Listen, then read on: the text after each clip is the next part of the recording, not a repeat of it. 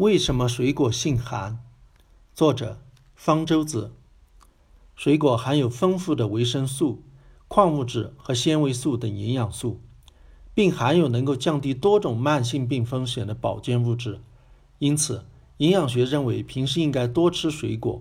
例如，最新版《美国膳食指南》建议，成年人每天吃二到二点五杯水果。这里指的一杯约等于二百四十毫升。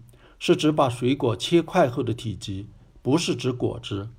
但是也有人反对吃水果，例如风靡一时的养生教母马月玲，不生病的智慧，除了耸人听闻的生吃泥鳅，还有一条要戒除一切寒凉食物才能补气固元，其中就包括不吃或者少吃水果。在中国传统医学中。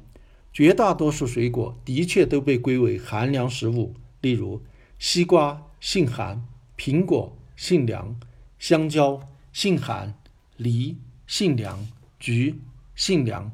很多人也认为水果很冷，因为他们吃了水果后会拉肚子。很多外国人吃水果后也会拉肚子，虽然他们从来没听说过水果是寒凉食物，所以这和吃冷饮会拉肚子不同。不能归为受文化影响的心理作用的结果，有其物质基础。那么是什么物质使得有些人一吃水果就腹泻呢？所有的水果都含有丰富的果糖，会不会是这个特别的成分引起的呢？说来难以置信，这一点直到1978年才由瑞典医学家首次用实验证实。我们在中学生物课上学到，果糖是一种单糖。食物中的单糖不用经过消化，就能被小肠直接吸收到血液中。实际的情形没有那么简单。抵达小肠的果糖并不会像水那样自己跑到血液中，而是需要一个运输工具——载体，将它运进去。专门用来运输果糖的载体是小肠上皮细胞上一种称为 GLUT5 的蛋白质。载体的数量是有限的。如果吃下的果糖太多，GLUT5 忙不过来，会出现什么情况呢？没被吸收的果糖留在肠道内，使得肠液的渗透压要比血浆的高，血浆里的水分就流失到肠道里了，肠道里的水分就比平时多。果糖到了结肠，变成了生活在那里的细菌的食物，发酵产生短链脂肪酸和大量的气体，刺激肠道蠕动。肠道里本来就多的水分更不能被充分吸收，就导致了腹泻。果糖被细菌发酵产生的气体包括氢气，氢气被血液吸收，循环到肺部释放出来。所以，如果我们能从呼吸中检测到氢气，就表明有果糖没有被小肠吸收。那么，让实验对象喝不同量的果糖，然后检测他们的呼吸中是否有氢气。就可以知道一个人一次最多能够吸收多少果糖。实验的结果是，正常人一次能够吸收二十五到五十克果糖，这个量其实不少。要摄入二十五克果糖，需要吃下大约四百三十克苹果。但是有很多人体内缺乏果糖载体，或者果糖载体运输果糖的效率比较差，他们一次能够吸收的果糖少于二十五克，吃水果就很容易出现腹痛。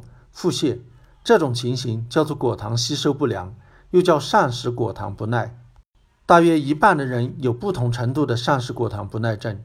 另外，还有一种遗传性果糖不耐症，非常少见，是由于肝脏内缺乏分解果糖的酶，吸收进体内的果糖无法被分解，会导致低血糖。肝病是另外一种疾病。膳食果糖不耐症的患者，并不是什么水果都不能吃。有的水果吃了会拉肚子，有的不会，这又是怎么一回事呢？原来在小肠中还有一种载体叫做 GLUT2，它既能运输葡萄糖，也能运输果糖。它运输果糖的效率本来很低，但是葡萄糖能够大大的提高它的运输效率，所以葡萄糖能够帮助果糖的吸收。一种水果能否导致果糖不耐，不仅与果糖的含量有关，还与果糖和葡萄糖的比例有关。葡萄糖含量高于果糖的水果，例如香蕉、橘子、柚子、菠萝、猕猴桃、草莓，不容易导致果糖不耐；而果糖含量高于葡萄糖的水果，例如苹果、梨、西瓜、哈密瓜、枣、杨桃、芒果、樱桃、荔枝、木瓜、葡萄，就容易导致果糖不耐。此外，蜂蜜以及加到加工食品中的人造蜂蜜，由于果糖的含量高于葡萄糖，也容易导致果糖不耐。有有人觉得喝蜂蜜能够润肠通便。除了心理因素，可能与果糖不耐有关。与葡萄糖相反，糖醇能够降低果糖载体的活性，不利于果糖的吸收。所以，那些含有糖醇的水果，例如桃、李、杏，虽然葡萄糖含量高于果糖，也还有可能引起果糖不耐。果糖不耐症无药可医，防止果糖不耐的最好办法是避免果糖含量高和含糖醇的食品。在吃果糖含量高的食品时，同时吃葡萄糖含量高的食品，有时能够防止果糖不耐，但不是对每个人都管用。可见，水果之所以被认为寒凉会导致拉肚子的原因在于果糖不耐。某些传统的说法背后有其道理，但也不尽然。口口相传的传统说法，有的是经验的总结，有的则是以讹传讹。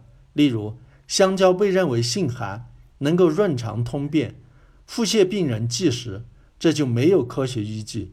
香蕉的葡萄糖含量远高于果糖，也不含糖醇，不会引起果糖不耐。事实上，在国外，香蕉不仅不被认为能够通便，反而被认为能够止泻，是腹泻病人的首选食物之一。香蕉含抗淀粉酶的淀粉，能保护肠道黏膜。双盲对照实验表明，吃香蕉能够减轻儿童腹泻。误以为香蕉能润肠通便，可能是由于香蕉的形状和粘性引起的联想，与经验无关。